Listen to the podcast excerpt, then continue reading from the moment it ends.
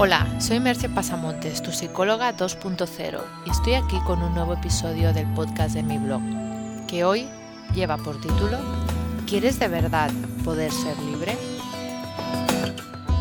Una de las demandas más realizadas por la mayoría de la gente es su deseo y o necesidad de sentirse libres.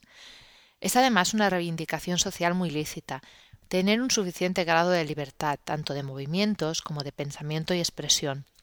Una demanda que se repite tanto en países democráticos, en los que siempre se quiere un poco más, y está bien que así sea, como es el caso del nuestro, como en otros que por desgracia no gozan de ese derecho, y muchas personas luchan por poderlo tener.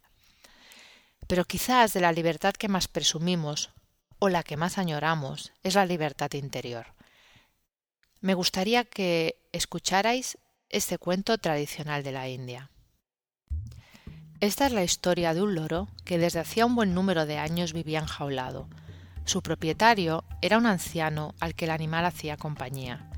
Cierto día el anciano invitó a un amigo a su casa para tomar un sabroso té de cachemira. Los dos hombres pasaron al salón, donde cerca de la ventana y en su jaula estaba el loro.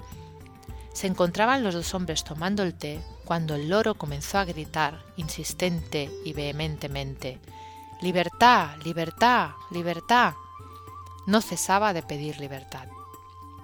Durante todo el tiempo en que estuvo el invitado en casa, el animal no dejó de reclamar libertad. Hasta tal punto era desgarradora su solicitud que el invitado se sintió muy apenado y ni siquiera pudo terminar de saborear su taza de té. Estaba saliendo por la puerta y el loro seguía gritando Libertad, libertad. Pasaron dos días. El invitado no podía dejar de pensar con compasión en el loro. Tanto le atribulaba el estado del animalillo que decidió que era necesario ponerlo en libertad. Tramó un plan. Sabía cuándo dejaba el anciano su casa para ir a efectuar la compra. Iba a aprovechar esa ausencia y a liberar al pobre loro. Un día después, el invitado se apostó cerca de la casa del anciano y en cuanto lo vio salir, corrió hacia su casa, abrió la puerta con una ganzúa y entró en el salón donde el loro continuaba gritando Libertad, libertad. Al invitado se le partía el corazón. ¿Quién no hubiera sentido piedad por el animalillo? Presto se acercó a la jaula y abrió la puertecilla de la misma. Entonces el loro, aterrado, se lanzó al lado opuesto de la jaula y se aferró con su pico y uñas a los barrotes de la jaula, negándose a abandonarla. El loro seguía gritando Libertad, libertad. Así como lo hacía el loro, muchos son los que gritan y claman por su libertad interior, pero pocos son los que de verdad quieren alcanzarla. La libertad interior no es algo que alcancemos con solo desearlo, sino que es un estado que requiere de un trabajo interior, que a su vez repercute en el exterior. No podemos evitar que esos cambios que experimentamos dentro de nosotros mismos tengan repercusiones en nuestra vida. De hecho, muchos se tienen por libres sin serlo, sin ser conscientes de las muchas ataduras que en realidad tienen. No es fácil verlo.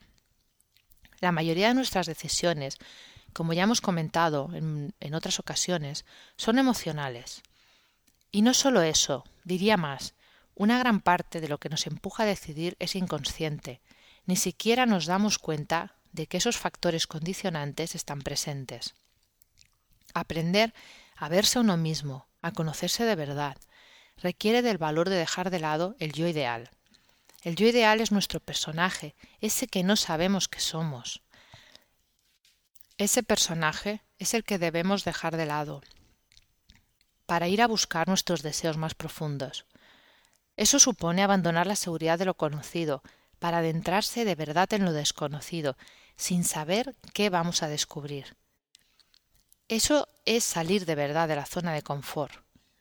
Ese es el verdadero movimiento que nos hace salir de la consabida zona de confort.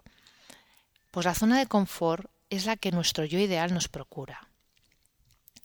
La zona de confort es en gran medida el lugar donde nos situamos cuando tratamos de cumplir con lo que nos dice nuestro yo ideal, con todo eso que nos han dicho, con todo eso para lo, para lo que sin saberlo hemos sido programados. Por eso no hay consejos generales válidos para salirse de ella. Lo que lo que para una persona es confort, porque es suyo ideal, para otra puede ser su reto más grande y salir de esa zona. No hay un, un movimiento, un ejercicio, una actividad, una actitud que sea válida para todos a la hora de salir de esa zona de confort, porque el yo ideal de cada uno es diferente. Por todos estos motivos, son tan pocos los que se aventuran en ese camino de búsqueda interior. La mayoría solo quieren un poco de, podríamos llamarle chapa y pintura, pero que no les toques nada a un nivel más profundo. Tienen miedo de descubrir que no son quien se creían que eran, que su vida no la han escogido ellos. Lo que muchos no saben es que vivir en la ignorancia de uno mismo también tiene su precio, y quizás mucho mayor del que pueda aparentar. Porque como dijo Arturo Graf, si no tienes libertad interior, ¿qué otra libertad esperas poder tener? Y me olvidaba. Lamento decirte que esa búsqueda no la puedes hacer solo, necesitarás ayuda externa, y es algo que te digo por experiencia.